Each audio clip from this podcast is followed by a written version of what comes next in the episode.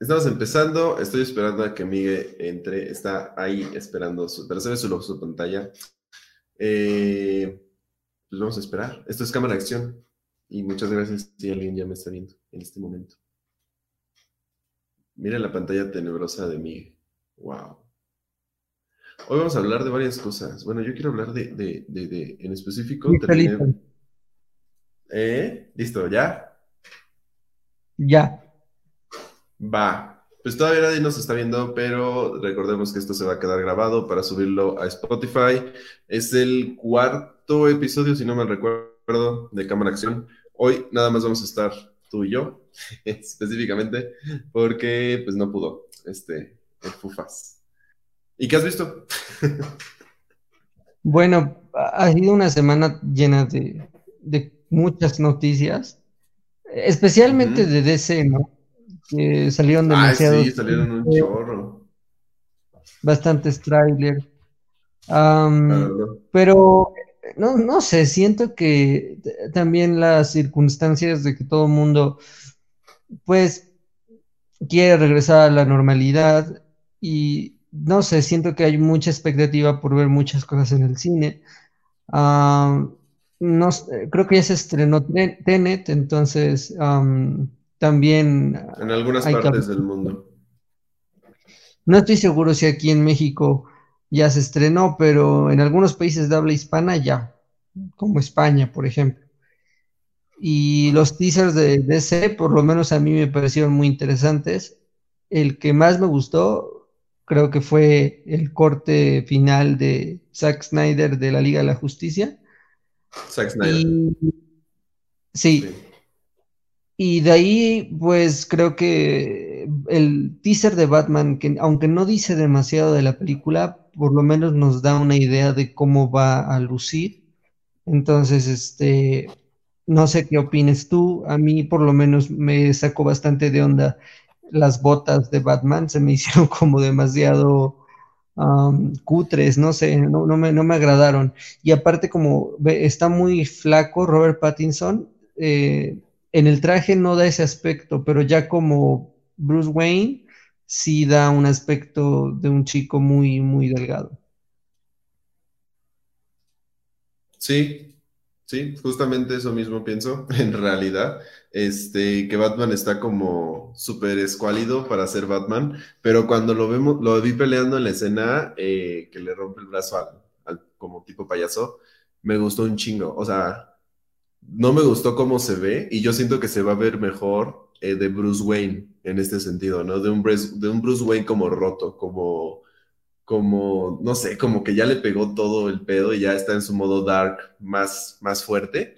Y creo que así se va a ver mejor que como Batman en este sentido. No sé hacia dónde se vaya la peli. Ojalá y se vaya más hacia Bruce Wayne porque estaría más chingona. Y menos hacia el, el Batman que todos conocemos, ¿no? O el último Batman que vimos de Ben Affleck o el de este Chris Pratt. Chris Pratt. No, ¿cómo se llama el, el anterior Batman? ¿Sí, no? Eh, no, ¿te No, ¿cómo se refieres de Christopher te Nolan. refieres al de Christopher Nolan? Sí, pero ¿cómo se llama el actor? Christian Bale. Christian Bale, ajá, Christian Bale, sí, cierto. Este, o sea, no vamos a ver un Batman como ellos dos en ese sentido. Yo digo que vamos a ver un Batman más como de, de yéndose hacia tipo película Joker, pero más en su, en su alter ego, ¿no? En este sentido, tal vez. Eso me gustaría a mí, quién sabe, tal vez si vemos un Batman ni en acción, pura acción. Bueno, el, el Batman de Christian Bale yo creo que es insuperable, o sea, va a costarle mucho trabajo a Robert Pattinson si lo quiere hacer mejor que, que él. Ahora, lo que sí está muy cool de esta nueva versión de Batman es que va a ser muy violenta, o sea, esto sí se nota desde, desde el teaser, ¿no? Esa escena donde golpea a, a esta especie de payaso de las calles urbanas, pero que no es un payaso, que es como más un criminal tipo Mara Salvatrucha, y como casi lo mata en el suelo, sí es, creo que es el tono de la película. Y si vemos violencia, eso va a ser como lo que siempre quiso Darren Aronofsky, por ejemplo, cuando le ofrecieron hacer Batman antes que Christopher Nolan, Darren tenía una propuesta muy al estilo el cisne negro, un, personaje que fuera humano, pero que fuera eh, también muy salvaje. Y entonces, pues más que una película de superhéroes, iba a ser una película de terror, suspenso, una especie como de thriller. Y, ese aspecto es el que da este Batman. Sí, justamente eso pienso igual. De hecho, a mí me gustó eh, más este tráiler que el de el corte de Zack Snyder. Me gustó el corte de Zack Snyder, el Final Cut, porque ya se ve igual. O sea, no sé si recuerdas ver la película o en los trailers, se ven súper diferentes, ¿no? En tonalidades y en, el ritmo de, la acción, ¿no? En este sentido, del corte anterior.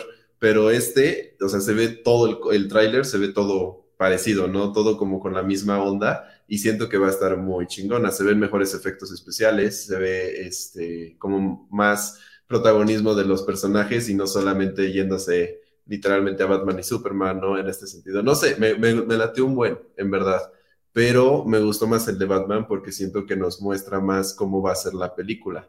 Y el corte de Zack Snyder, pues nada más son escenas de acción juntas, ¿no? En este sentido. Bueno, el corte de Zack Snyder hay que aclarar que Zack Snyder estaba dirigiendo la Liga de la Justicia, y para los que no saben, pues Zack Snyder tiene una trayectoria ya larga de, de varias películas. Tiene muy buenas películas y tiene películas que son para olvidar, ¿no? Pero lo que nadie puede negar es que Zack Snyder tiene un talento para poder crear personajes y crear atmósferas o, crear ambientes. Y ese es el gran talento de Zack Snyder. Eh, lo que me gustó del, tráiler, del, del, corte de Zack Snyder de la película de la Liga de la Justicia, fueron dos cosas. Primero, el aspecto que tú mencionas, ¿no? Se ve un aspecto uniforme, o sea, todo el tráiler es el mismo aspecto. No es como cuando sacaron eh, la Liga de la Justicia con Josh Whedon, que pues básicamente ves un salto entre el estilo de Zack Snyder y el estilo Marvel de Whedon y se ve muy mal, se ve como dos películas mezcladas que no tienen nada que ver. Esa fue la primera cosa que me gustó de este tráiler. La segunda cosa es que me recordó mucho a Watchmen. Eh, cuando Zack Snyder adaptó Watchmen, tiene momentos que se te quedan grabados en la memoria. Por ejemplo, los que hayan visto Watchmen se van a acordar, ¿no? De la escena donde el Doctor Manhattan se desintegra dentro de, esa, de ese cuarto en el que él se queda atrapado, se desintegra, su cuerpo desaparece y luego se vuelve a integrar ¿no? en, varios lugares hasta que se convierte en Doctor Manhattan. Bueno, pues ese estilo lo vemos en el tráiler eh, con la muerte del papá de eh, Cyborg. Y es un estilo muy parecido, entonces me recordó mucho, muchísimo a Watchmen. Y es muy oscura, se ve que va a ser más, te digo, más al estilo que a Zack Snyder le gusta un estilo que no es, él no es tanto de hacer películas de superhéroes, yo lo veo más como un creador de ciencia ficción y creo que él contempla las películas de esa forma. Entonces, pues creo que de esa manera va a quedar y a mí por lo menos sí me entusiasma. El problema, pues es que va a salir solamente para HBO. Pero de ahí en fuera, pues bueno, sí valdría la pena verla, la verdad que sí.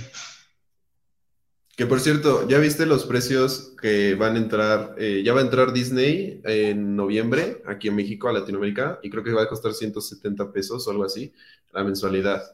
Eh, y también ya va a entrar DC Fandom, que también por, por eso justamente sacaron los, los trailers, porque DC Fandom ya se lanzó como plataforma, creo que en varios países, entonces este, sacaron como los trailers, pues obviamente para que la gente lo contrate, ¿no? En este sentido. Y no solo eso, no sé si viste el, también el tráiler del juego que van a sacar de Gotham, el siguiente, porque sacaron un chorro, sacaron Harley Quinn, sacaron este, el tráiler de Zack Snyder, el de Gotham, sacaron el de Shazam, que fue el, el de la nueva película de, del Escuadrón Suicida. De Roca. Ah, el de la nueva película del Escuadrón Suicida, sí, cierto. Este, Y, o sea, sacaron un chorro de cosas, pero a mí me gustó mucho el tráiler del videojuego de Gotham, porque salen eh, ya más personajes, y la verdad se ve un trabajo súper realista y súper bueno en ese sentido. Digo, los videojuegos de Gotham siempre han sido así, pero eh, este, es, ese me gustó mucho, y creo que fue el primero que sacaron de todos los trailers, en este sentido. Sí, bueno, la verdad es que el tráiler del videojuego es fantástico, o sea los gráficos de los personajes son hiperrealistas. A veces ya no, ya no distingues entre si es un actor o es un personaje de animación. O sea, es impresionante la calidad de los gráficos. Y e incluso yo siento que va a haber películas que se van a hacer totalmente así, ¿no? De, muchas multiversos de DC. Eh, el videojuego, yo no soy experto en videojuegos, pero me entusiasma saber que hay por lo menos una intención de que vaya hilado, porque se ve bastante hilado lo que es el Escuadrón Suicida con el nuevo juego de Gotham. Me parece que sí se asemejan bastante los personajes y a, lo, y a la visión de Zack Snyder, sí se, sí se asemeja, o sea, van compaginados. Y es lo que quiere hacer eh, DC porque evidentemente que a nivel mercado cinematográfico, pues ya Marvel lo tiene muy rebasado, ¿no?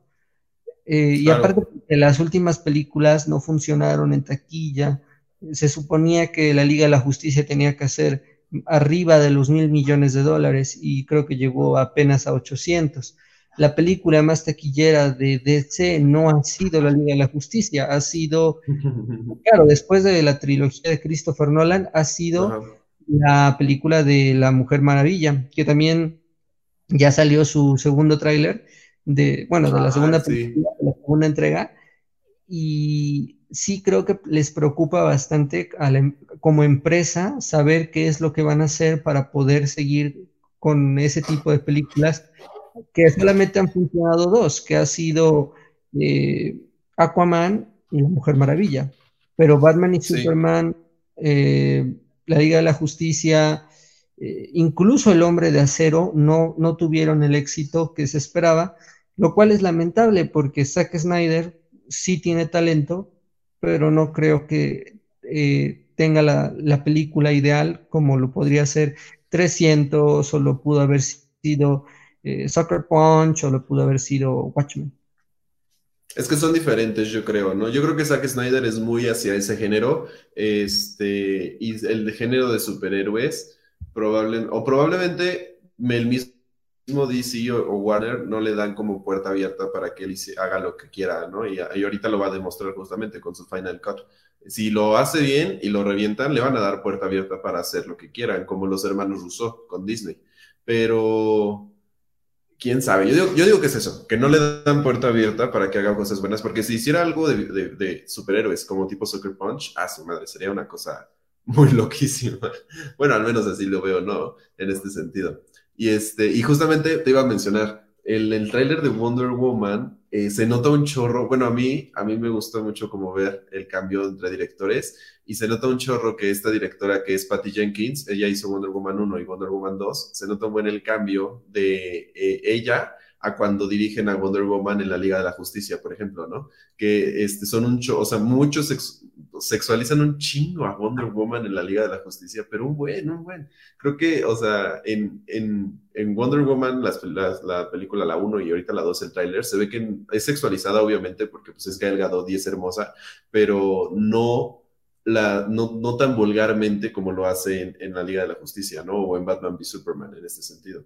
Y creo que es lo que me gusta justamente de, verla, de ver a Wonder Woman, que no está tan sexualizada o tan eh, es que, ¿cómo llamarlo? Como tanto, tomas tan, tan directas hacia que, ah, mira sus, sus, hermosos glúteos, ¿no? ¿no? sé, en ese sentido. Este, y, y, en el tráiler se nota un chorro que va a ser al mismo sentido que el anterior, que Wonder Woman 1, que por cierto es muy buena. Yo, yo digo que es, de las, es la mejor de... Después de la trilogía de, de Christopher Nolan, probablemente. Y probablemente, sí, probablemente Tal vez el, corte, pero no el de distribución de Batman contra Superman, el corte de, eh, del director, probablemente esa igual es mejor que Wonder Woman, porque la verdad está muy chingón. Pero, pero sí está mucho mejor que Justice League o que, no sé, o sea, ni siquiera quiero ver Flashpoint, por ejemplo, que va a salir con este, eh, ¿cómo se llama? El que ahorcó la chava. Es, eh, ah, este, ajá, sí. Sí, ¿no? Patrick Harris. Sí. Sí. Sí, pero él, él ya está fuera.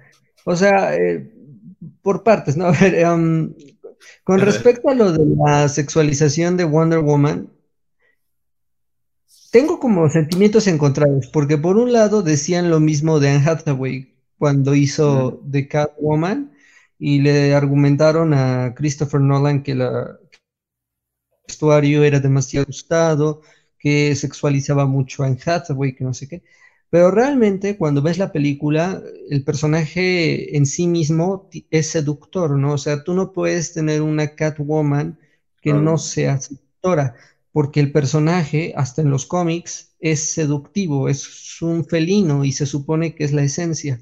Ahora, en el caso de, de Wonder Woman, eh, el personaje no, no es un, no tiene que ser seductor. De hecho, Wonder Woman podría ser perfectamente una mujer eh, masculina, o sea, alejada de la feminidad, porque es una o asexualizada, ¿no? Por lo mismo de su deidad hasta cierto punto.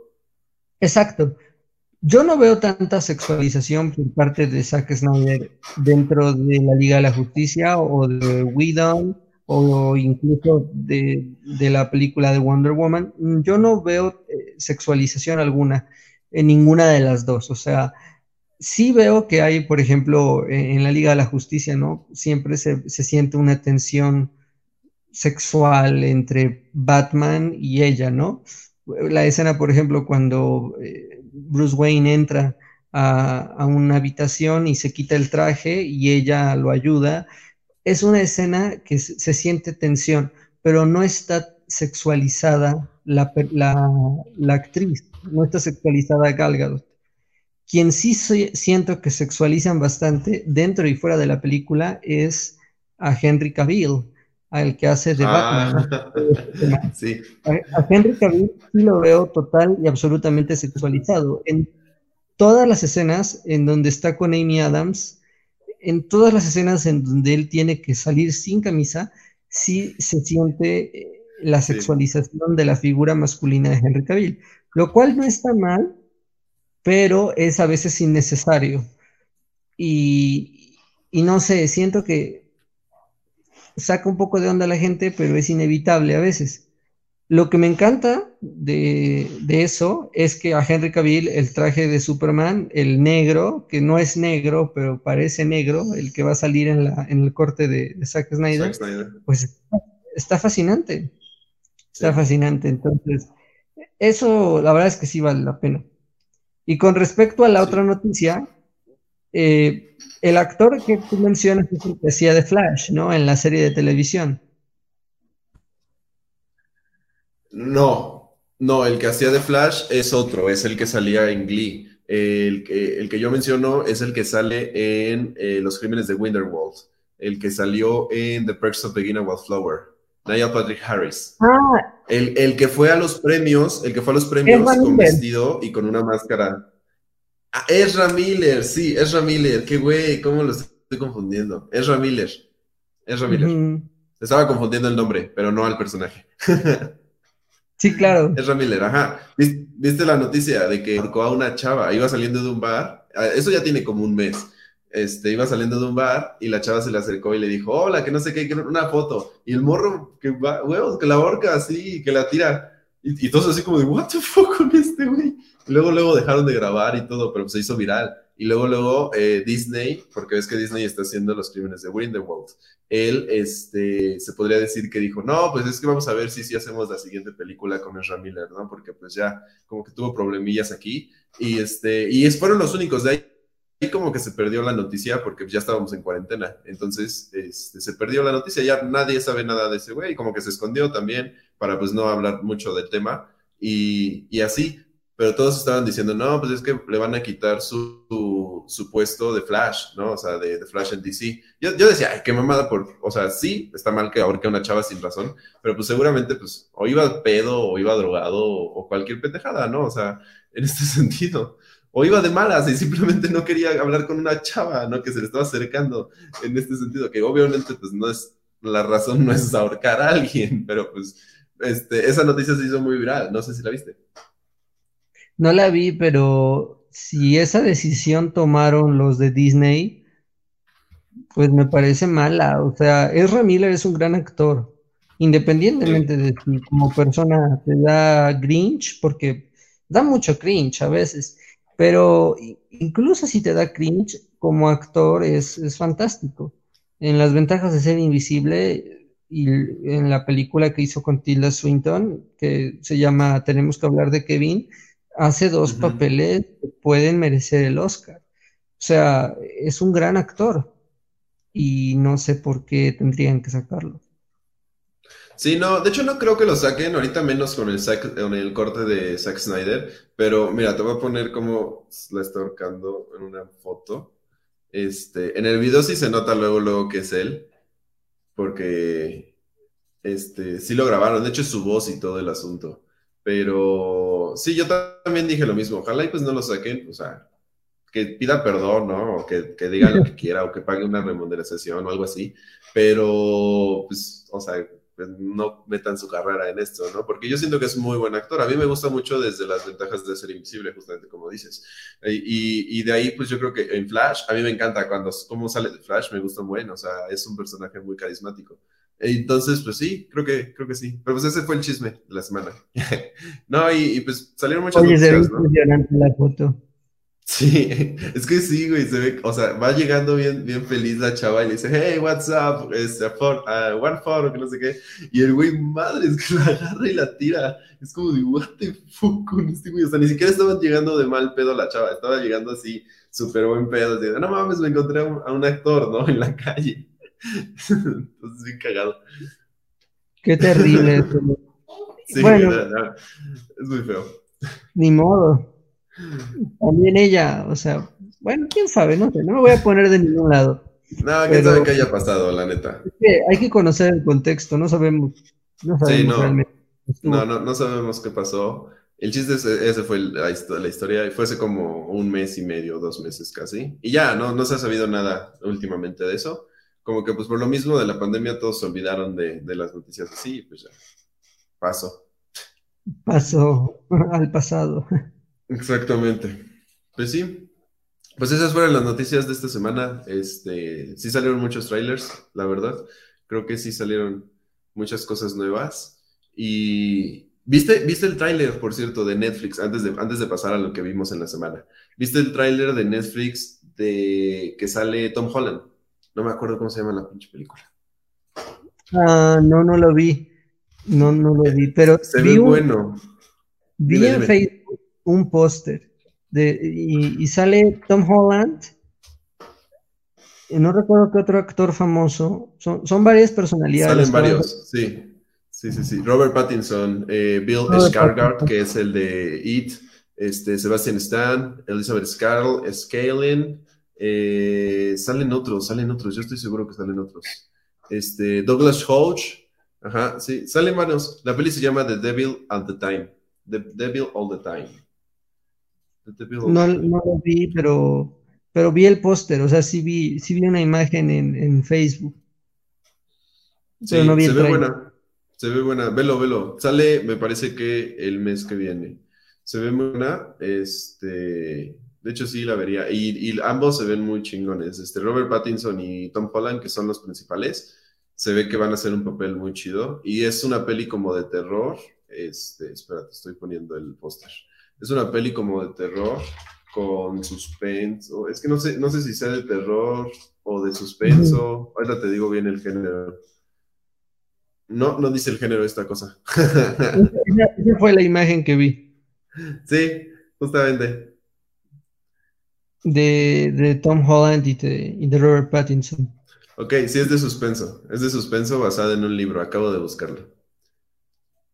Se ve buena, se ve, se ve interesante. Esa, es la clase de películas que debería empezar a hacer Tom Holland para que no lo encasillen en el personaje de Spider-Man. Sí. Bueno, es muy joven, ¿no? tendrá problema. Mm. Pero es que cada vez encasillan más jóvenes a las personas. O sea, ahí tienes a, este Daniel Radcliffe. Ese vato no ha salido de su personaje de Harry Potter, por, desgracia, porque sí ha tenido pelis relativamente buenas o, bueno, diferentes, ¿no? En este sentido. Pero yo siento que no ha salido. Bueno, lo que, lo que ocurre es que cuando son estrellas de niños y funcionan en una película o en una saga, ya de ahí no los vas a volver a ver en otra película con el mismo éxito. Es como el actor que hizo de Frodo, también era bastante joven y de ahí yo no recuerdo una película de ese, tamaño en el que él haya salido. Creo que se llama Elia, Elia Wood, ¿no? Algo así. Elia Wood, el de Frodo. El de Frodo. Sí, sí se llama Elia Wood. Y nunca se le volvió a ver en otra película con semejante éxito. Ah, bueno, es que también, también, o sea, éxito de compararse con El Señor de los Anillos, pues también está el cabrón, pero sí, no, nunca se le volvió a ver en una peli así como, como bien, ¿no? en este sentido. Bueno, hizo una película muy interesante que se llama Maniac, que es un remake de una película de terror de los ochentas, que la recomiendo, o sea, es buenísima. Y ahí Elia Wood sí hace un gran papel, o sea, y, no se asemeja en nada a lo que él suele hacer. Es un psicópata y, hay que ser sinceros, Celia Wood sí tiene cara de psicópata. Daniel Radcliffe, cuando hizo eh, La Dama de Negro, pues no. no pintó nada, porque realmente es una película que, ¿quién recuerda, no? No es una película buena. Pero Elia Wood en Maniac sí hace una gran película y lamentablemente muy pocos la conocen. Pero Maniac. ahí es donde lo van a tener que, encontrar, como en cine independiente, cine más este, de culto, que menos comercial. más nunca he visto, nunca he visto, nunca he visto Maniac, pero me dan ganas de verla solo por el póster. Es, es buenísimo. es buenísima. La, estética de la película me recuerda mucho a eh, las películas de Nicolas Winding Refn o de Darío Argento. Como ok, Darío Argento sí. Como con mucho color, mucho, muy al estilo de, las películas de terror italiano, tipo Suspiria o El pájaro de las plumas de cristal, ese tipo de películas. Y lo mezcla con música actual, con música eh, del 2015, porque creo que la película es de, ese, año. Y se ve eh, fantástica. Básicamente habla de un asesino eh, en serie que mata mujeres y que les quita, y que les quita el pelo, el cuero cabelludo, para poder hacer pelucas y ponérselas a sus maniquís. Y luego él, en los maniquís, él se hace una fantasía con esas muñecas. Básicamente. Ah, qué loco. Esa es la premisa de la película. Y ya después, la trama es muy violenta, es súper brutal. Sí tiene momentos geniales. Es la mejor película después de El Señor de los Anillos que ha hecho Elia Wood. Qué loco, suena súper bien, suena loquísima esa peli, qué chido. La quiero ver. Suena, suena como el perfume, pero actual y con más demencia. o sea, el perfume es muy elegante, muy, muy elegante esa película. Y esta suena como súper demente en este sentido, no, suena muy bien. De hecho, qué bueno que mencionas el perfume, porque en la película del perfume y esta de Maniac comparten algo en común. No solamente de que se habla de un asesino en serie que mata mujeres, sino que cuando el asesino las mata, ves que en el perfume nosotros vemos la mirada del asesino y vemos lo que él está viendo, ¿no? La cámara enfoca lo que él está viendo. Entonces nosotros los espectadores nos volvemos el, por así decirlo, el, homicida, el personaje, Y lo mismo pasa en Maniac. el asesino, Elia Wood, antes de, ir a matar a mujeres, él las observa, las vigila, las, este, las estudia y nosotros vemos lo que él ve. Entonces el espectador se convierte en el asesino también, por así decirlo. Y la verdad es que eso es este, es, muy desafiante. la escena se queda grabada en tu memoria cuando, cuando ocurre el homicidio o cuando ocurre la escena de crimen. ¿Sabes qué? Pensé que estabas hablando de, de cuál Maniac estabas hablando, de la de mm, eh, la serie de Netflix, ¿te acuerdas de esa? Pero no, ahí yo te iba a decir, no, es que ahí no sale Elia Wood, sale este, el de, mm, ay, ¿cómo se ah, llama? Esta actriz, este, Emma Stone y Jonah Stone. Jonah, Jonah, ajá, ay, qué güey, eso no era. este, sale Emma Stone, ¿y te acuerdas de esa serie? A mí me encantó esa serie. Sí, eh, esa serie está en Netflix y también es de ciencia ficción. No está demasiado, eh, ¿cómo te diré? No es demasiado conocida porque la verdad es que a la gente no, no sé por qué no le gusta tanto el tópico de, de cómo controlar las mentes. Y aparte de que es como medio chusca. Pero a mí por lo menos me gustó bastante esa serie. Y aunque también se llama Maniac, eh, no, o sea, son dos cosas muy diferentes, la película y la serie. Sí, sí, sí, es lo que acabo de ver. Y la neta suena muy bien la, la película de Maniac con este, este, con el, con Frodo. suena muy, muy bien.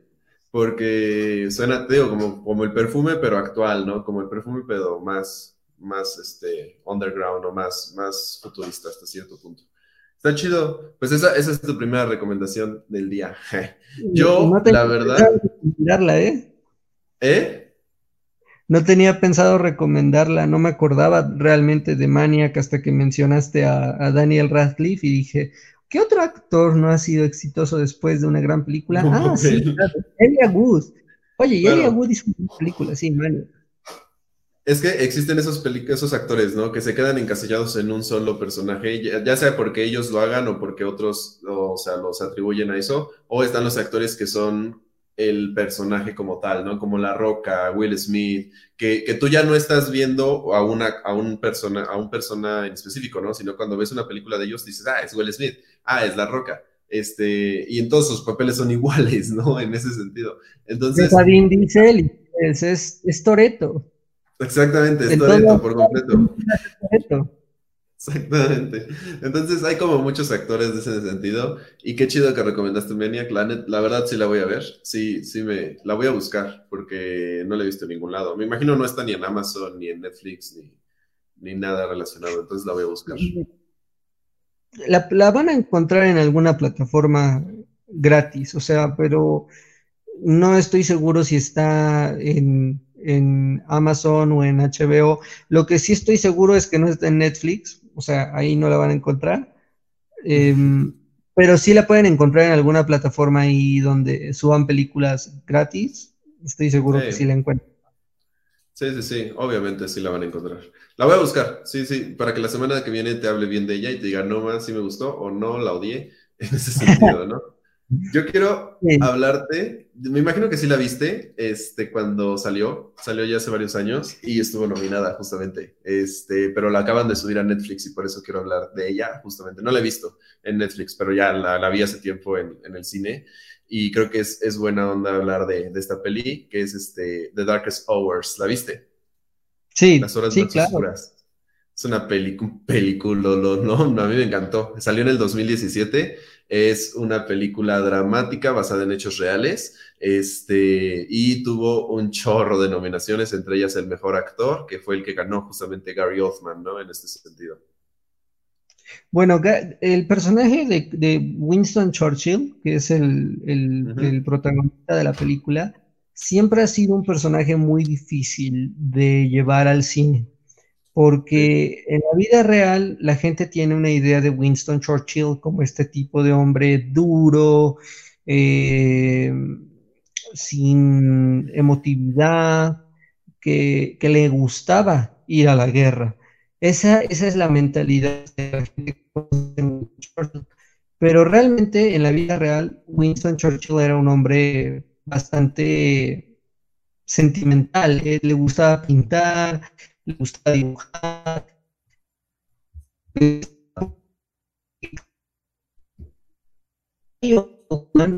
En esta película, porque en la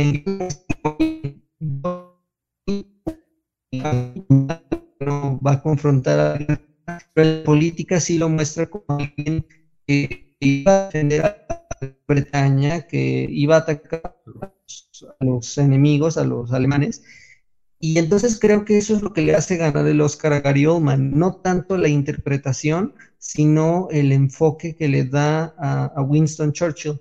Es, me, recuerda también mucho a la interpretación de Meryl Streep cuando hizo La Dama de Hierro, donde otro personaje británico muy complicado porque en la política era una persona y en la intimidad era otra. Entonces, eh, siento que todos los actores que se propongan hacer un personaje de la historia británica, llámese la reina Isabel, Winston Churchill, Margaret Thatcher, van a ganar el Oscar porque es lo que han venido constatando. Eh, el actor que hizo de Alan Turing también ganó el Oscar por eh, el, código Enigma, ¿no? Claro, sí. de hecho, sí, eso pienso. Sí, sigue, sigue, sigue. Sí, entonces creo que son personajes muy interesantes y son historias que a mí por lo menos me gusta mucho el cine histórico. Creo que no todo el cine histórico es bueno, pero sí la mayor parte de las películas que hacen en Hollywood sobre alguna, algún personaje histórico siempre terminan siendo buenas películas. Y The Darkest Hour a mí por lo menos me convence, me convence bastante. A mí me encantó cuando la vi en el cine. Recuerdo que yo entré sin saber nada de la historia de este personaje.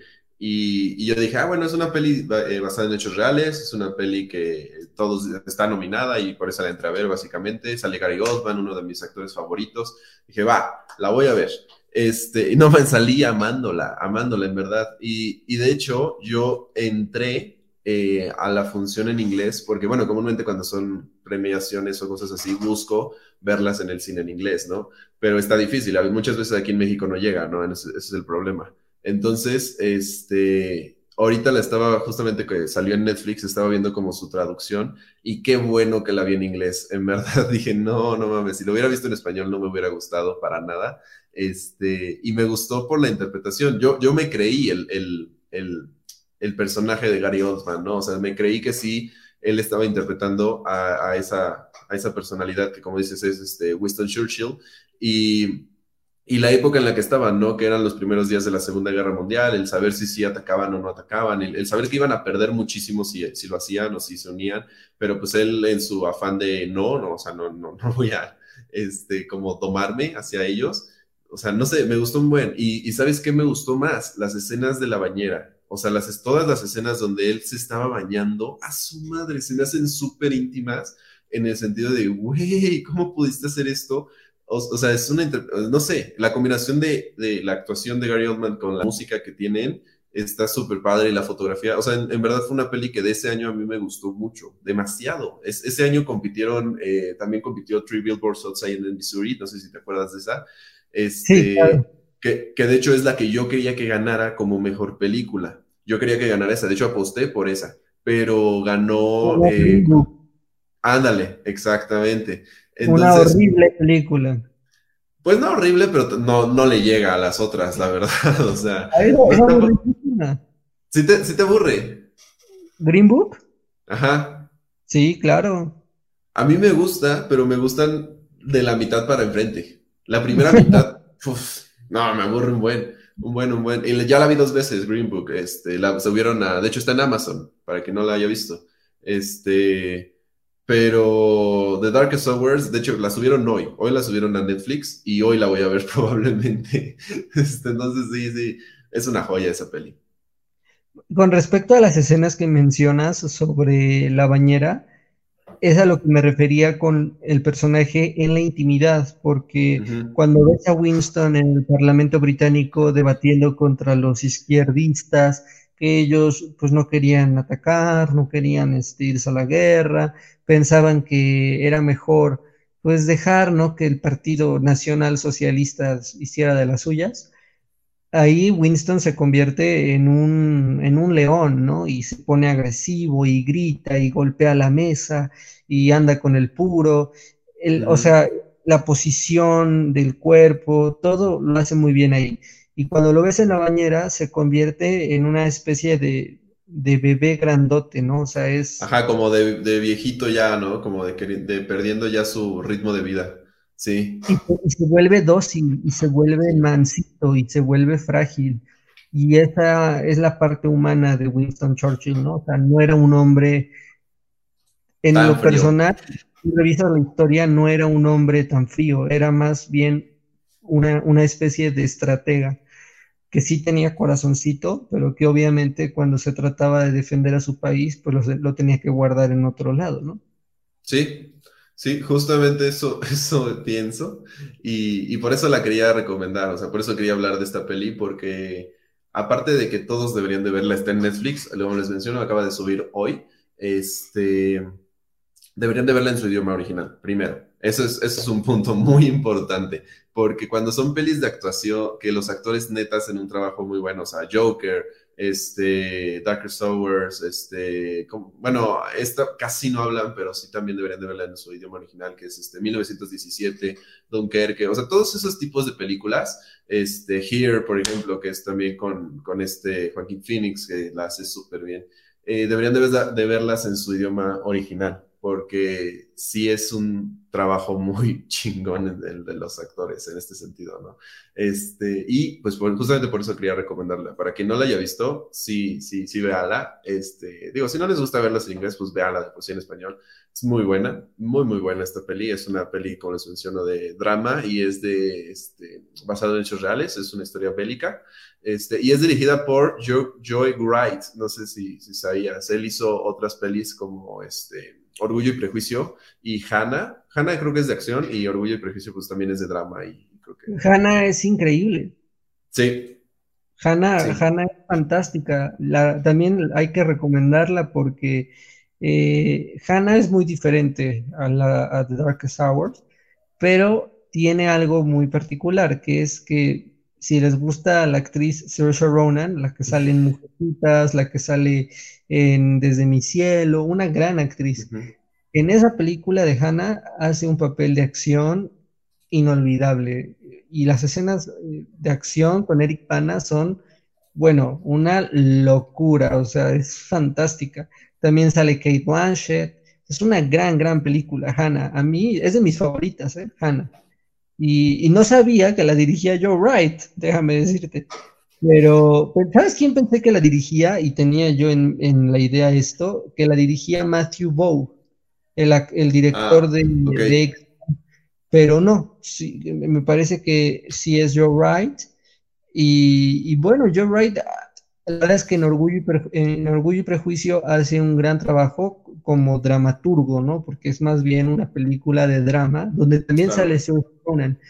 Y en esta película de Darkest Hour hace un gran papel también como directo. Parece más bien una película teatral, si te lo pones a pensar. Sí. Porque realmente son escenas eh, contenidas en un espacio, no es como que anden de aquí para allá, sino que son más diálogos, más conversaciones, pero no aburre. No, no, no, por lo que dicen. La cámara es fija, si te das cuenta, o sea, hay paneos o hay este zoom-ins, pero, pero no, son, no es un movimiento de cámara súper rápido, no hay cortes muy seguidos y no aburre para nada, pero es el diálogo, es el guion en específico. El guion es fantástico, es buenísimo, que también ganó el Oscar a Mejor Guión Adaptado, ¿no? Sí, Mejor Guión Adaptado, ajá, mejor. Sí, porque pues como es basado en hechos reales. Sí. Sí, sí, sí. Porque Mejor Guión Original ganó Green Book. Ajá, exacto, Green Book. Sí, sí, sí, me pero, pero bueno, el mejor guion adaptado ganó The Darkest Hour y se la merecía. También maquillaje, vestuario, diseño de producción. O sea, es fantástica, es muy completa. Sí, sí, sí, sí, es, muy, muy completa. Y, pues yo creo que Gary Oldman es, es el actor. O sea, se la lleva por completo. Y vale la pena verla en inglés porque hay que recordar que Gary Oldman es americano, o sea, es estadounidense, y el acento que él hace en la película es un acento británico, que para los que conocen cómo suena el acento, se van a dar cuenta de que nunca, nunca en ninguna escena flaquea, o sea, siempre mantiene el mismo tono, el mismo acento, y no es como el típico actor wannabe que quiere hacerse británico y termina viéndose más ridículo, ¿no? y creo que ahí la verdad es que Gary Oldman lo hace muy bien, muy al nivel de Meryl Streep en La Dama de Hierro. Sí, sí, de hecho sí está muy, muy al nivel de, Meryl Streep. Y, y, yo no noté la diferencia, eh, bueno, o sea, sí, obviamente la noté entre, entre sus películas, por ejemplo, entre Batman que sale y entre este, esta, el acento, cambia un buen, un buen, un buen, y yo lo noté más que nada porque lo escuché el acento mucho como el, este, Ian McKiller, que es el que sale de Gandalf, que ves que él hace su acento súper marcado, pero súper marcado el vato. Entonces, creo que le parece, o sea, se, le parece un poco en ese sentido, porque sí es, muy, muy bien hecho, y considerando que no es británico, ¿no? este, Gary Oldman. Claro, sí. Bueno, Ian McKellen sí es británico. Ah, sí, sí, sí es británico. Pero sí se asemeja mucho a, esa, a ese tipo de acento británico muy duro es como el acento que también hace, si no mal recuerdo, Kate Blanchett en la película Elizabeth. Eh, hizo dos de la reina Elizabeth, donde también ah, eh, Kate Blanchett pues tiene, tiene acento australiano. Y cuando llega a, a, hacer el personaje de Elizabeth, tiene que hacer el, acento británico y le queda muy bien porque habla un inglés antiguo. Entonces, sí es una pronunciación súper complicada y por eso vale la pena ver las películas históricas en el idioma original en el que se están eh, narrando, porque son personajes que tienes que ver eh, como si estuvieran vivos. ¿Me explico? y verlos en español no es lo mismo, hay que verlos en inglés. Otras películas las puedes ver dobladas, por ejemplo, 1917 o Dunkerque, no hay problema que las veas en, español, porque son películas donde los diálogos son bajos y todo se centra más en, los, en los sucesos, en la acción. Pero Elizabeth, eh, el rey Arturo, este, Romeo y Julieta, Las horas más oscuras, son películas que se tienen que ver en el idioma eh, original. Ahorita que estabas hablando de esto, eh, ¿tú viste The Favorite en inglés? Porque se nota un chorro el cambio de Olivia Colman con, con esta este, Emma Stone.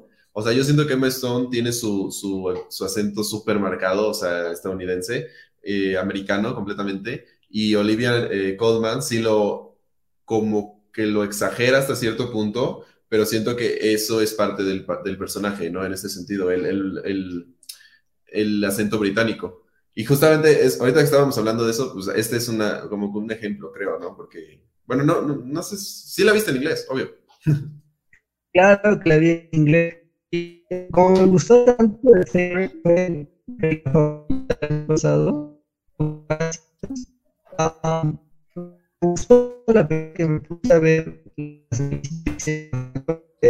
y me gustó que pronunciaban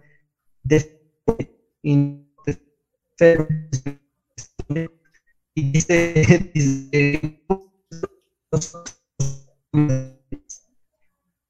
no se te entendió nada.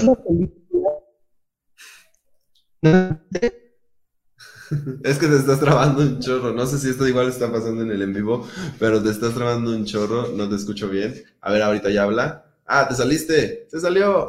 ¿Qué estamos haciendo? Está entrando, está entrando. Ahora sí, a ver. ¿Ya, ya me escuchas? Ya, te escuchas mejor. Ok. Sí, lo que decía es que vi una entrevista de Kate Winslet. Ajá. Eh, digo, de Kate Winslet, de... Se fue el nombre de la, de la otra actriz que sale en The Favorite, aparte de Olivia y Dema. Eh, le preguntaban por qué pronunciaban The Favorite y no The Favorite, como en Estados Unidos. Y entonces ella dijo que porque en, eh, básicamente en Inglaterra no se comen las vocales.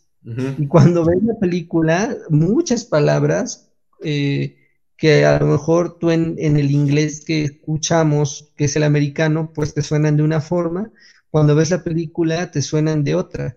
Pero es que incluso yéndote a la, al, inglés británico actual, vas a encontrar diferencias, porque vas a encontrar que, por ejemplo, el personaje de Olivia habla un inglés eh, arcaico, como antiguo, como medio en desuso. Y eso es increíble, porque es realmente como ver a los personajes eh, en la época y, vivos. O sea, sí. es genial, es fantástica. Sí, justamente. La, la, la, actriz que no te acordabas el nombre se llama Rachel Weisz y es la que sale como coprotagonista, se podría decir. Porque aquí los protagonistas son este, Olivia Colman y eh, Emma Stone. Y la otra es como la antagonista, se podría decir, pero es coprotagonista en realidad. Porque tienen, los a las tres tienen igual de protagonismo, en realidad, en esta película. Entonces, este.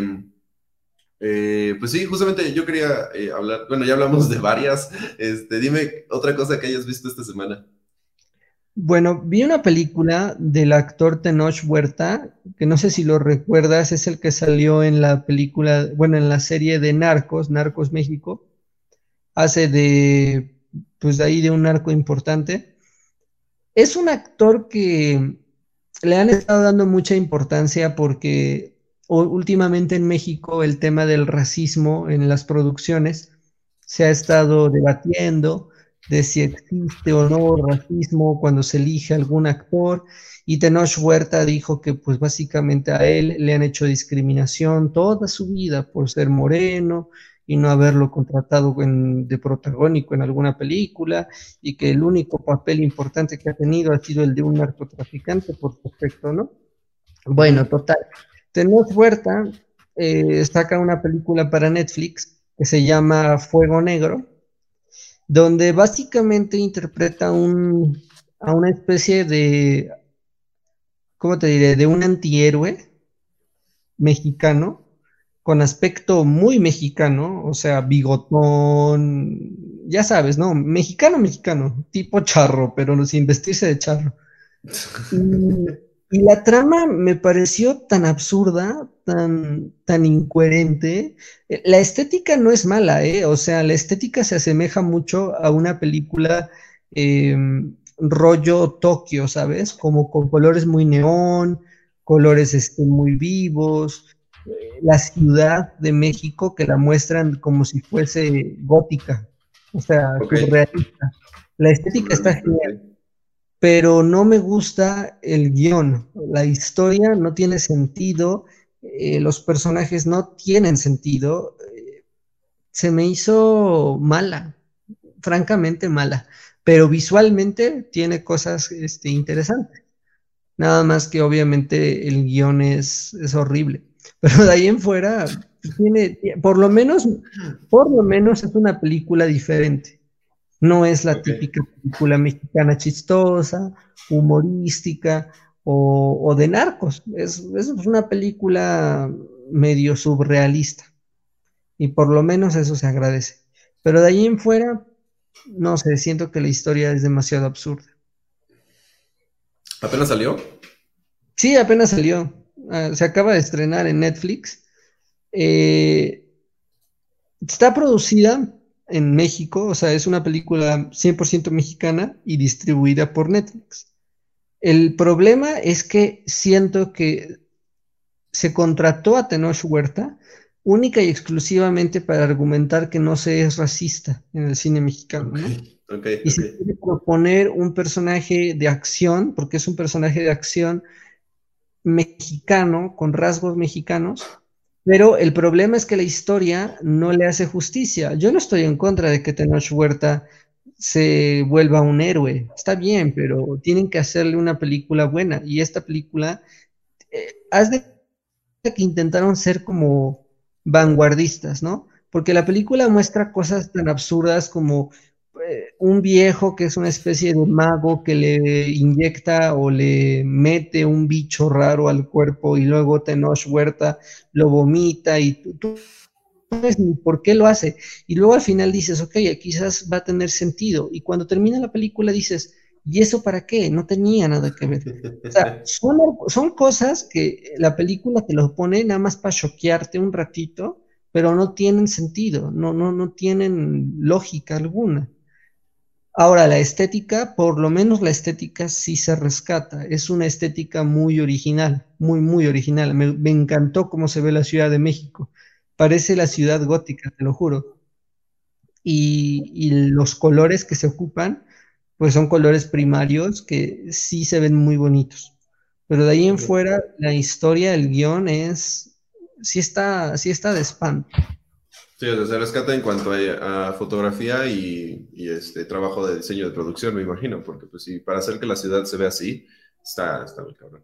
Sí, qué loco, qué chido. Eh, pues, pues, no suena bien en cuanto a lo que dices de su historia, la verdad. Pero véanla, pues, seguramente han visto cosas peores. Este, digo, yo, he visto cosas peores.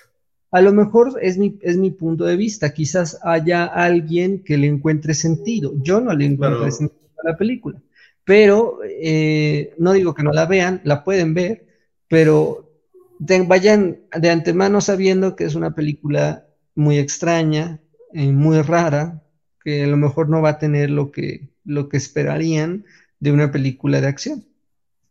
Sí, sí, sí, obvio. Pues qué chido, qué, chido que viste esa peli. Yo eh, vi un documental, bueno, vi dos, dos documentales. Uno lo acabé y el otro lo estoy apenas viendo. Este, ¿De cuál abro primero? ¿De cuál abro primero? Bueno, de este, porque este es más rápido. El que apenas estoy viendo se llama eh, Historia 101, o creo que en español se llama Historia Nivel 1 o algo así. Este, y está padre, en verdad está muy padre. Es como historia general. El primer capítulo es sobre la comida rápida y, como sus, sus, datos curiosos, cómo, se, cómo surgió desde McDonald's, Pizza Hut, este, todas estas, ¿no? Cómo Estados Unidos tiene una conglomeración muy cabrona en comida rápida, o sea, que hay más espacios de comida rápida que, que personas probablemente, ¿no? En este sentido, está muy cabrón. Es el país que tiene más, más este, negocios de comida rápida. Este, y, y cada capítulo es diferente. Cada capítulo cuenta una historia diferente, o bueno, una, pues literalmente, ¿qué sería? Es que no son, no son historias, sino una, un hecho popular o un hecho social diferente, este, y está padre. Apenas llevo dos capítulos, este, y está en Netflix, es original de Netflix. Es justamente un... Mande, dime. los modos de negocio de McDonald's, por ejemplo. ¿Analizan el, el modo de negocio? El modelo.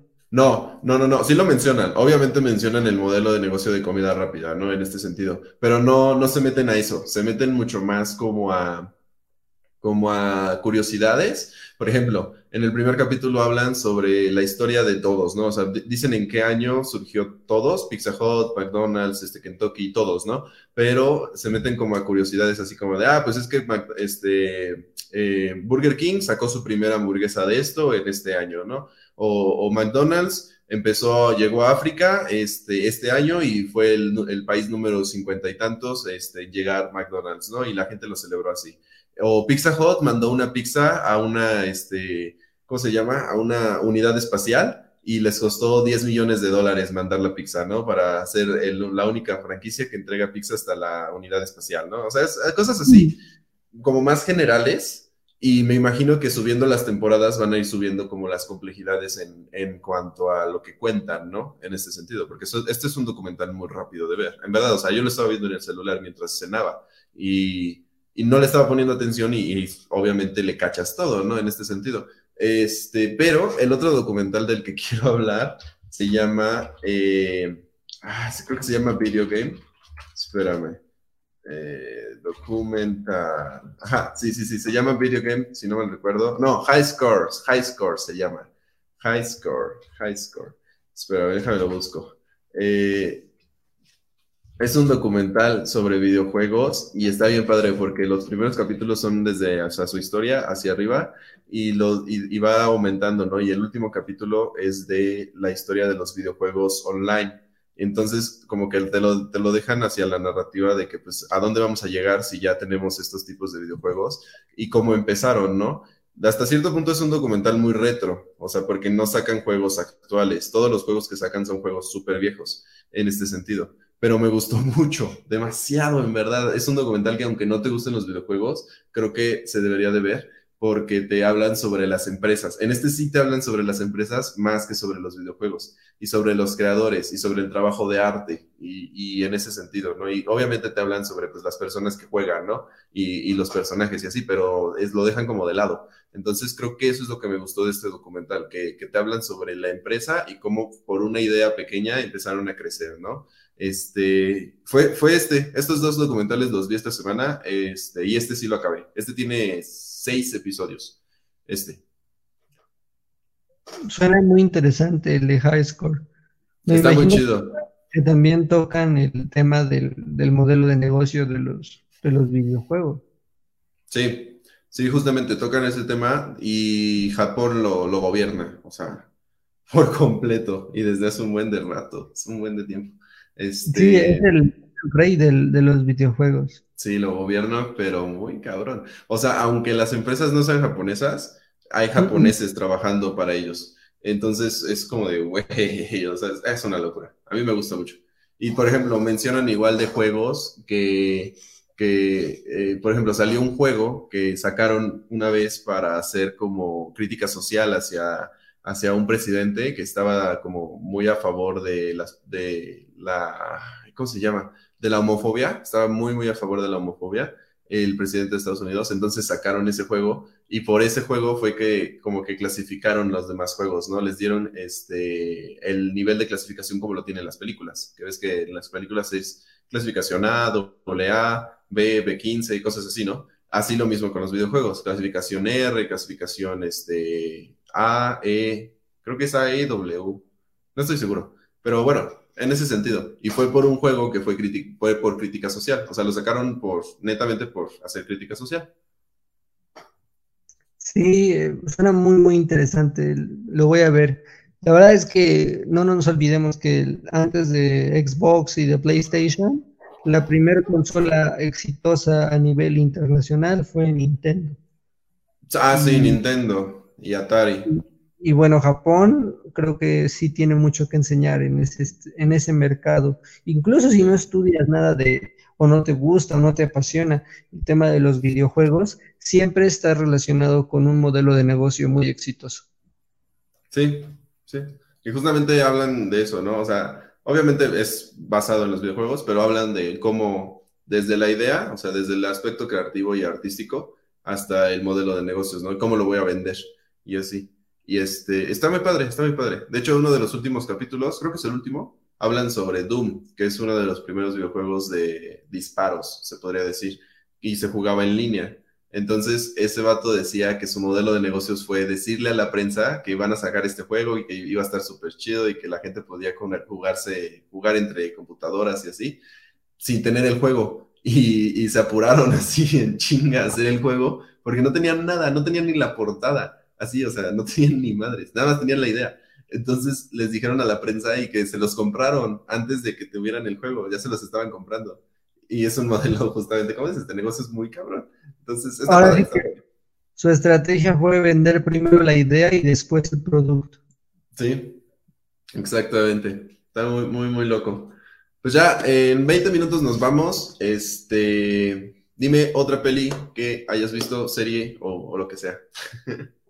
Bueno, realmente de, películas, eh, volví a ver la trayectoria de Zack Snyder. O sea, no vi películas, por así decirlo, nuevas, pero creo que sí es importante recomendar a lo mejor algo de, Zack, porque siento que después de lo de la muerte de su hija, ves que se suicidó, pues el pobre ha estado así como muy ignorado, ¿no? Eh, pero tiene grandes, grandes películas que a lo mejor hay gente que no conoce, ¿no? Y la primera película que Zack Snyder hizo no tiene nada que ver con superhéroes, no tiene nada que ver con eh, guerra ni con nada de ese estilo, sino que hizo eh, El despertar de los muertos. Dawn of the Dead, ajá, sí, sí es su primera, ¿verdad? Sí. Es un remake de la película italiana de los de muertos. 1980 y tantos, creo. Sí, italiana creo que es anterior. Eh, sí, sí. Básicamente la premisa es, ¿qué harías si en un apocalipsis zombie te quedas encerrado en un supermercado? Y un montón de extraños, ¿no? Y lo interesante es la idea de que, bueno, en el supermercado vas a seguir teniendo todo, ¿no? Vas a tener comida, vas a tener ropa, vas a tener de todo, ¿no? Y lo puedes usar para ti, pero vas a estar encerrado en ese supermercado. Sea, es como estar con riqueza, pero encerrados. Y, y es, una, es un tema muy interesante porque lo importante de Down of the Dead no es, no es los zombies, es, la, es los personajes. Y a mí la verdad es que se me hace una película súper divertida, súper entretenida. Obviamente que tiene muchos errores, porque pues es la primera película de Zack, pero la verdad es que para lo que costó, que creo que, creo que costó 10 millones de dólares, un presupuesto muy chiquito para una película de zombies, y la película se ve como de 30 millones o 40 de escenas de acción. Eh, en esta película se ve el estilo de Snyder con slow motion eh, y todas esas escenas de acción son eh, más lentas muy, muy choqueantes. A mí la verdad es que me, me gusta bastante a mí también me gustó un buen. Yo recuerdo haber visto justamente Down of the Dead, pero la original este, es en blanco y negro. Y es, eh, es muy diferente, muy, muy diferente a Down of the Dead de Chad Snyder. Este, y como dices, ¿no? Los slow motion de Zack Snyder creo que son como muy característicos de, porque lo sigue ocupando en las pelis, en las pelis actuales que hace, las sigue ocupando en, en Watchmen, lo ocupa un buen, en realidad. Este, y, y me gusta. Soccer Punch es puro slow motion, exactamente, y, se ve súper bien, súper padre. Este, de hecho, creo que es de los pocos directores que ocupan slow motion así, o sea, como constantemente. Exacto, y se ve que le encanta, o sea, es, es parte del estilo de, de Zack. Sí. Siento que, mm, eh, a diferencia de la película original del Despertar de los Muertos, esta me gusta un poco más a mí porque los zombies, para empezar, los zombies son más rápidos. Y en la película original, el zombie es un, muerto que pues no, no, camina tan rápido precisamente porque ya está muerto. En cambio, en esta no, en esta es más bien un infectado. Un infectado que no importa los días que ya tenga de infectado, va a correr y te va a perseguir y, y te da miedo, ¿no? Y luego la película se pone súper divertida cuando hay dos personajes que se suben a una azotea y con un francotirador empiezan a dispararle a los zombies como si fuera una especie de deporte, que es algo que siempre hemos querido ver en una película de zombies, ¿no? Algo irreverente, por muy, por muy, este, por muy y tiene momentos terroríficos. Hay, un, hay una escena de una embarazada que es una infectada se convierte en una zombie embarazada. Y, bueno, esa escena es brutal, ¿eh? es, impresionante, ¿no? Cómo, cómo termina. También hay un bebé zombie. Es una, una cosa.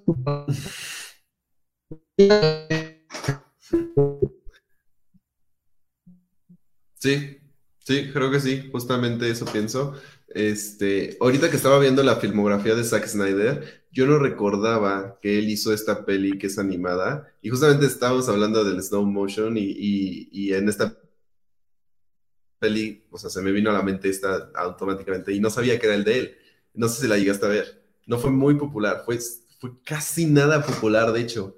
Este, entonces, yo recuerdo que esta peli es como una guerra entre varias, eh, ¿qué son estas? Lechuzas, entre como dos clanes de lechuzas, y justamente en las guerras, en la guerra de estos dos, de, estos lechuzas, que es una animación súper bonita, ¿eh? para quien no la haya visto, sí tiene una animación muy padre, este, hay un buen de slow motion justamente en este tipo de guerra. Y, yo no recordaba, yo ni siquiera sabía que era de él esta película. Eh, ahorita que estaba viendo su filmografía, me di cuenta que era de él. Sí, lamentablemente Zack Snyder ha tenido una serie de, ha tenido un mayor número de fracasos que de éxitos. Y esa película que mencionas fue un fracaso. No, no recaudó ni lo que costó en la taquilla.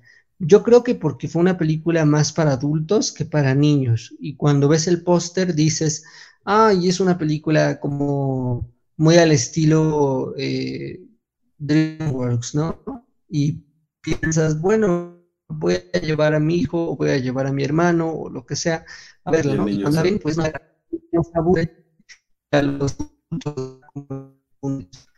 a mí personal me gusta. A mí me gusta mucho igual en lo personal. Sí.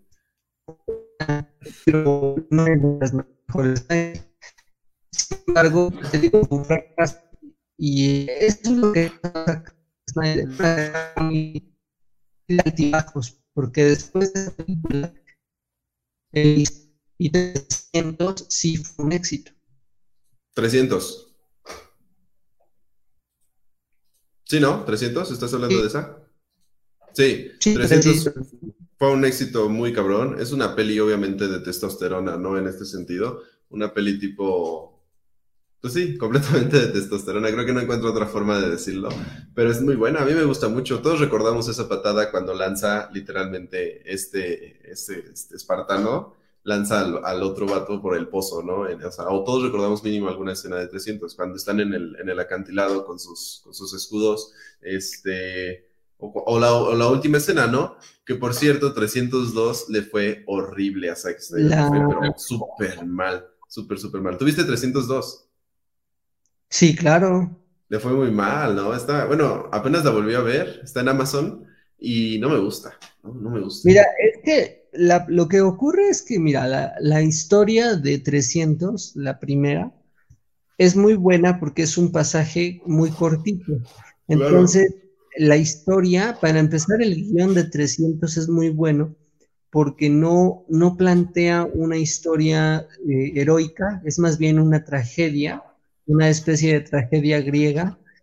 Y entonces el personaje de, de Leónidas eh, lo vamos viendo durante toda la película, que va evolucionando, se va, se va convirtiendo en una mejor persona y va ganando batallas, pero al final, el final es trágico porque él fallece. Y entonces el final es catártico, te, produce una sensación eh, muy inexplicable, como de victoria, pero al, mismo tiempo de tristeza, ¿no? Porque dices, el héroe ha muerto, pero ha ganado la batalla. En 300, la parte 2, no hay eso.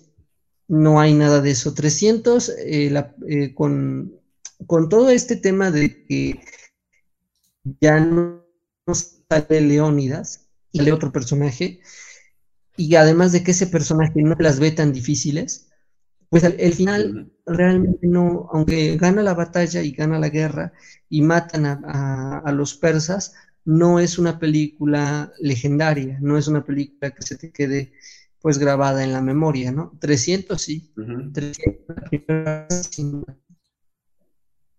sí, 300 se queda grabada por completo, las escenas y los diálogos, y 302 no. O sea, 302, el nacimiento de un imperio, no, es, es mera acción a lo bruto, tipo eh, Rápido y Furioso, tipo John Wick. Eh, pero pues de época, ¿no? O sea, de los espartanos, básicamente. Este... Y además, porque como Zack Snyder no dirige la película, pues la acción es muy, tiene, muy poco chiste, el slow motion ya no es el mismo, incluso la sangre, la sangre se ve increíblemente falsa. Claro. La primera, no, la primera parte, aunque la aunque sabes que es bastante ¿cómo podríamos decirlo? Es muy artificial. La, la, segunda parte es ya una cosa espantosa. Creo que lo único rescatable de, 300, la parte 2, eh, es eh, el personaje de Eva, Green. El personaje de Eva Green es muy bueno. es, fantástico. Es un gran villano. Pero todo lo demás de la película apesta. Sí, sí, la verdad, sí. Sí, justamente eso pienso. Pero pues sí, tienes razón. O sea, influyó mucho que no lo hizo Zack Snyder. Entonces, creo que, creo que sí tienes razón en ese sentido. Este, ¿qué te iba a decir? Pues ya casi nos vamos. Ya, ya casi, casi nos vamos. Déjame, voy a hacer unas publicidades. No, ya, ya casi nos vamos, pero te quiero hablar de una peli. Eh, bueno, no es una peli, es una serie este, que creo que ya te había mencionado que la vieras, pero no la habíamos hablado aquí en específico. Déjame te pongo el póster para ver si ya la viste. Es una serie este, de terror que está basada en la, en la película de La Maldición. Sí, me parece que se llama La Maldición.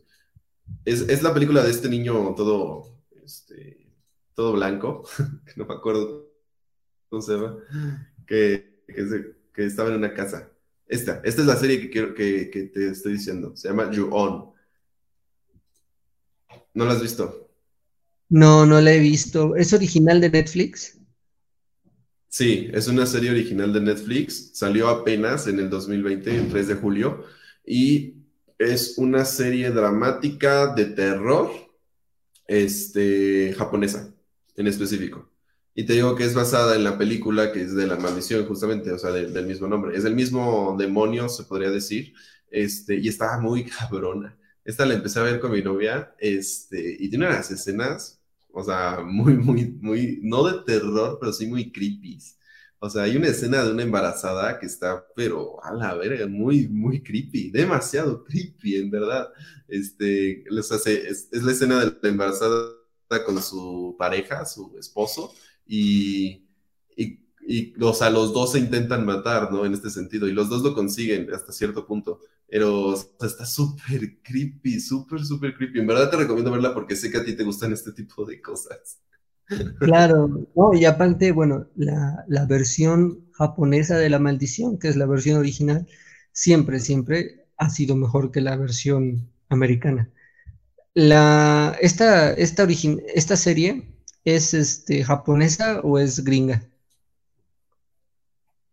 Japonesa. Es de la producción de, de, Japón, de Netflix. O sea, es, es, es, original de Netflix, pero de Japón. Ay, súper bien, pues la voy a ver. La voy a ver, es, es que... Sí, vela, vela, te la recomiendo mucho. La, lo que pasa es que el terror japonés siempre ha sido muy bueno. El problema es que la gente en, Occidente lo estereotipa con la típica chica de pelo blanco y piel blanca, ¿no? Que se te aparece. Y los screamers. Pero realmente, realmente es un, es un tipo de terror muy bueno. No sé si te acuerdas de la película El Anillo o The Ring que la versión japonesa es para cagarse y la versión americana, pues, Es como ah, La única adaptación americana buena de una película de terror japonesa ha sido El Aro. Y eso nada más la, la uno. porque la fue un desastre. Sí. Pero la 1 es buenísima. Sí, sí, sí. Sí, justamente. Pues esta es, es de Netflix, se llama Juon. Así la encuentras, literalmente. Juon Orígenes. Y, es muy buena, muy, muy buena. Sí te la recomiendo verla. Este, pues ya terminamos. Yo creo que este, ya es, está bien. Llevamos una hora veinte hablando. Curiosamente llevamos más tiempo a veces que cuando somos tres. Pero, este, pues antes de irnos, les recuerdo que esto es Cámara Acción, un programa dedicado al cine, los videojuegos, los cómics, este, series, todo esto relacionado, para que pues puedan tener algo que ver durante la semana y, y si lo ven, pues comenten sobre esto. Es un podcast que también se puede escuchar en Spotify, en Evox, en Spreaker, en YouTube, en, varias redes sociales de este podcast y aparte pues en vivo todos los sábados. Este, y antes de irnos quiero hacer un poquito de publicidad no pagada, por cierto, porque pues si no, no comemos. Este, pero este, para, para publicitar rápido, el Big Pollo es un, es un pollo de, este, son pollos adobados, por cierto, que están muy, muy ricos. Hoy justamente fui a grabar unas cosas de ahí, están muy ricos. Este, y está 150 pesos el pollo eh, adobado, que es el paquete familiar con todas sus guarniciones y cosas así, y se encuentra en la colonia San Juan de San Martín Texmelucan, Puebla, para que lo puedan ir a comer. Ese es uno, y también les quiero decir que si quieren eh, poner cámaras de seguridad o eh, alarmas vecinales o algo relacionado, pueden sin ningún problema pedir cámaras de seguridad o alarmas vecinales a, al número 248-116-0120 248-116-0120 con CEDAPS. Eh, ponemos cámaras de alarmas, eh, cámaras de seguridad para negocios u hogares y eh, alarmas vecinales para pues, toda, toda la comunidad, ¿no? En este sentido. Este, y, ya, creo que ya, ¿Tú, tú tienes algo que recomendar más, Miguel. Ah, no, básicamente fue lo que vi en la semana.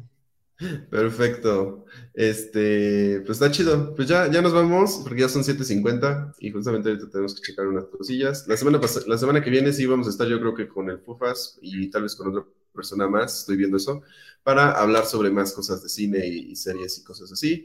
O entonces, pues ve mucho cine, Miguel, y, eh, y pues ya creo que es todo. Sí. Pues va. Pues nos estamos viendo, va, la semana que viene y pues gracias a las poquitas personas que nos estaban viendo y esto se queda grabado para subirse a Spotify. Sale, Miguel. Va. Nos vemos, bye, vean mucho cine.